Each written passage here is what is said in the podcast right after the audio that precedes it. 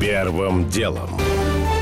Специальная утренняя версия бизнес FM за 10 минут. Доброе утро. Сегодня 3 декабря. Я Игорь Ломакин. Это подкаст «Первым делом». Для начала о том, что случилось, пока вы спали.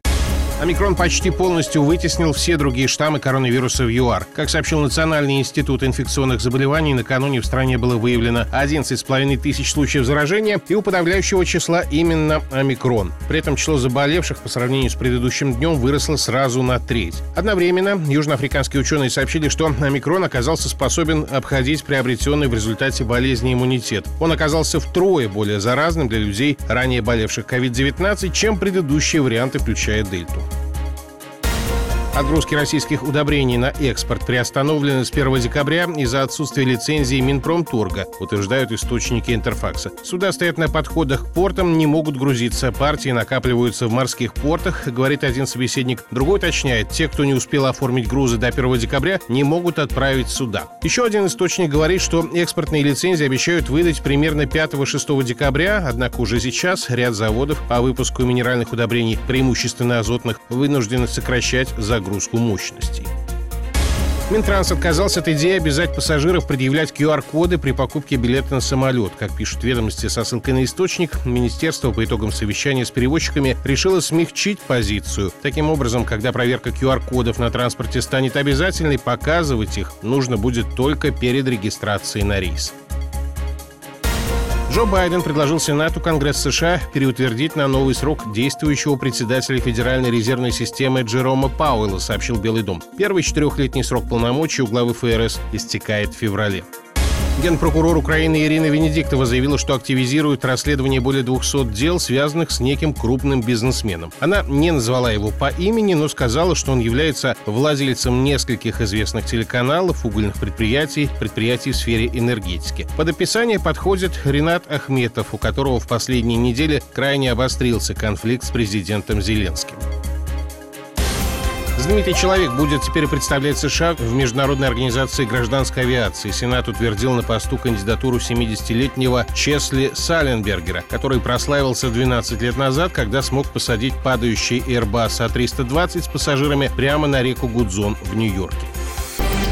Первым делом. К основным темам в России образовался дефицит угля. На него пожаловались сразу несколько регионов России, Омская и Новосибирская область, Алтай и даже Кузбасс, где это топливо добывают. Объяснение простое, уголь уходит за границу, где установились высокие цены на топливо, рассказывает корреспондент сибирского издания «Тайга-инфо» Ярослав Власов. Из Кузбасса начали поступать сигналы даже от шахтеров-пенсионеров, которые работали на шахтах сначала и уходили на пенсию, им положен был бесплатный уголь. Они первые сообщили, что им перестали отгружать уголь. Дальше уже пошли сообщения сообщения в соцсетях, что в принципе люди не могут купить даже топливо. И вслед за Кузбассом подключилась Новосибирская область. С чем это связывают в Новосибирске и в Кузбассе? С высокими экспортными ценами и с проблемами логистики. Впрочем, виноват не только экспорт. В Омской области тепловые компании экономят как могут, у них просто нет денег на покупку резко подорожавшего угля. А люди уже жалуются на холод в квартирах, школах и детских садах. Вот что говорит омский политолог Иван Жуков. Штука в том, что из всех компаний, которые торгуют углем на внутреннем рынке, рынке, например, абсолютное меньшинство уголь экспортирует, а нажиться хотят все. Соответственно, видя рост цен мировых на уголь, они начинают повышать цены на внутреннем рынке. Хотя здесь на самом деле связи ну, нет практически никакой. Региональные профильные органы, по идее, могли бы каким-то образом прогнозировать эту ситуацию. И либо заключать длинные контракты, либо заранее запастись углем. Потому что то, что сейчас происходит, да, это происходит повсеместно. Вешать на какого-то конкретного директора котельной, ну это просто демагогия на самом деле. Директор котельной не влияет на общую динамику динамику цен. Происходящим в Сибири уже заинтересовались в Следственном комитете. Ситуацию проверяют на Алтае, где, по сообщениям СМИ, дефицит еще и привел к тому, что люди, которым нечем топить дома, начали незаконно вырубать лес. С дровами, кстати, перебоев нет, но они тоже очень сильно подорожали.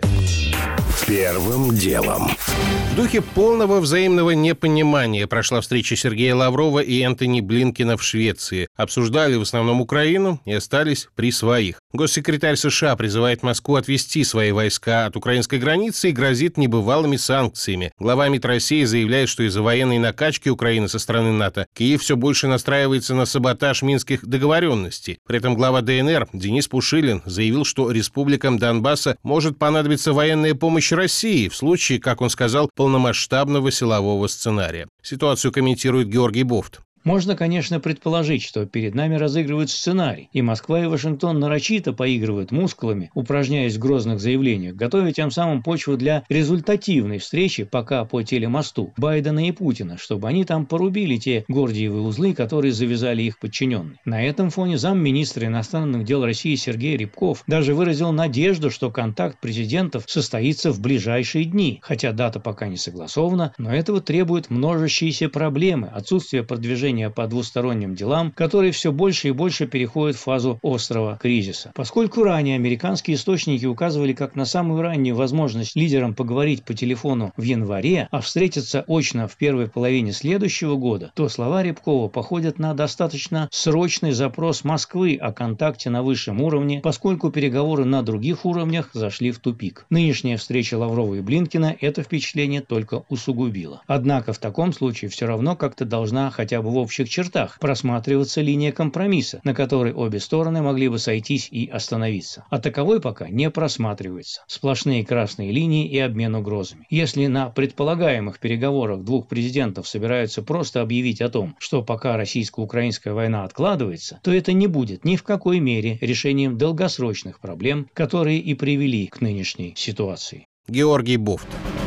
Первым делом. С Рольфа хотят взыскать половину годового дохода. Генпрокуратура на этой неделе подала иск крупнейшему автодилеру страны о взыскании почти 13 миллиардов рублей. По версии следствия, основатель компании Сергей Петров в бытность депутатом занимался незаконным бизнесом. Полученные за это деньги следствие и намерено взыскать. А более того, дело рассмотрят только 14 декабря, но суд Химок нужную сумму на счетах Рольфа уже заблокировал. Сергей Петров уже несколько лет живет в Австрии. В России он заочно арестован по обвинению в незаконном выводе за рубеж почти 4 миллиардов рублей, сам Петров настаивает, что просто перевел деньги от одной своей компании к другой. И это не криминал. И вот как новый иск к Рольфу комментирует сам бизнесмен. Насколько я знаю, в этом году, по-моему, оборот должен быть около 400 миллиардов, с прибылью 31 на уровне беда и с очень низкой долговой нагрузкой. Это, конечно, никаких осложнений я не вижу для Рольфа больших. Неприятно, но учитывая низкую долговую нагрузку, это не катастрофа и не проблема. Ясное дело, что когда так обращаются с бизнесом, какое-то утро взять взять 170 миллионов долларов, это, конечно, наверное, сложной задачей для менеджеров, но не является катастрофичным. Компания работает. Я бы даже обратил внимание всего бизнес-сообщества, что все-таки такое поведение правоохранителей с бизнесом, конечно, неравноправное. Даже если взять что-то, допустим, какой-то ущерб есть, если он и есть, то нужно как минимум не мешать работать. Не забывать, что компания, например, Рольф в этом году 18 миллиардов рублей налогов платит. То как это может дивиденды заявить каким-то коррупционным доходом? А что же вы тогда налоги с них брали? Я 9 лет слушал в парламенте парламенте заявление Владимира Владимировича, что надо прекратить кошмарить бизнес, и постоянно шло все в другом направлении. После новостей о претензиях к Рольфу облигации компании теряли в моменте 8%. Потом, правда, немного отыграли падение, ну а вчера под вечер стало известно, что международное рейтинговое агентство Moody's понизило рейтинг автодилера с BA3 до B1, да еще и с возможностью дальнейшего понижения. В заявлении Moody's указывается, что иск создает для Рольфа, цитирую, ситуацию повышенной неопределенности, которая потенциально может привести к сбоям в работе. Первым делом. Российские футбольные болельщики проведут акцию протеста против, как заявлено, произвола правоохранительных органов по отношению к фанатам. Поводом стала история на матче ЦСКА «Зенит», где на трибуне кто-то зажег фаеры, камеры наблюдения почему-то не работали, полиция не смогла вычислить виновных сразу и продержала людей в фанатском секторе на холоде несколько часов. А потом сдержала сразу 400 человек, в том числе несовершеннолетних. Теперь болельщики сразу нескольких клубов договорились массово уйти с трибун через несколько минут после начала игр игр следующего тура. Такие демарши происходят не впервые. Два года назад фанаты тоже уходили с трибун после массовых задержаний красно-белых в Петербурге. И что, помогло? Спросили мы у руководителя мини-футбольного клуба «Спартак» Александра Лихачева. Наверное, если в итоге вернулись на трибуны, какое-то время сохранялось какое-то спокойствие, значит, чего-то добились. А если такие акции начинают повторяться, значит, не добились. Трудно сказать. Правда, сейчас протест не только против действий полиции, но и против закона о паспорте болельщика, он же ФНИД, который уже прошел в Госдуме первое чтение. Суть поправок в том, чтобы заставить болельщиков проходить предварительную регистрацию на госуслугах. Те, кого власти сочтут угрозой безопасности, на стадион просто не допустят. Зачем государству сейчас понадобился такой инструмент, неясно, ведь до недавнего времени считалось, что порядок на трибунах в целом наведен, и с представителями фанатских группировок налажен контакт, вроде бы, говорит ведущий эксперт Центра политического анализа Михаил Захаров.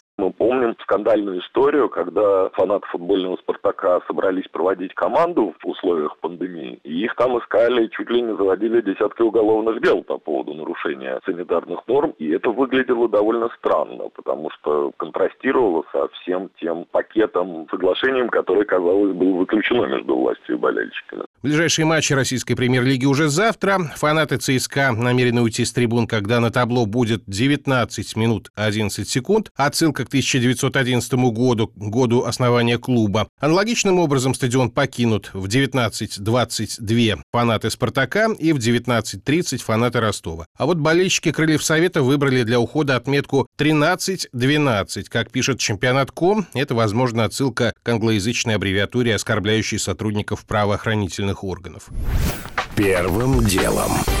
Уже не успеваю рассказать подробно о том, зачем Сагаз купила Усманова его долю в ВК. Есть мнение, что мы наблюдаем строительство еще одной экосистемы, теперь под крылом «Газпромбанка». О том, что Сбербанк пообещал максимально оперативно начислить бонусы «Спасибо» клиентам, у которых с этим возникли проблемы, а жалобы были массовые. О том, что рэпера LG заподозрили в попытке политэмиграции. Но, возможно, на самом деле это просто попытка напомнить о себе. У меня же пока все. Это был Игорь Ломакин и подкаст «Первым делом». Кому мало, переходите в Браткаст. Вернемся в понедельник утром. Первым делом.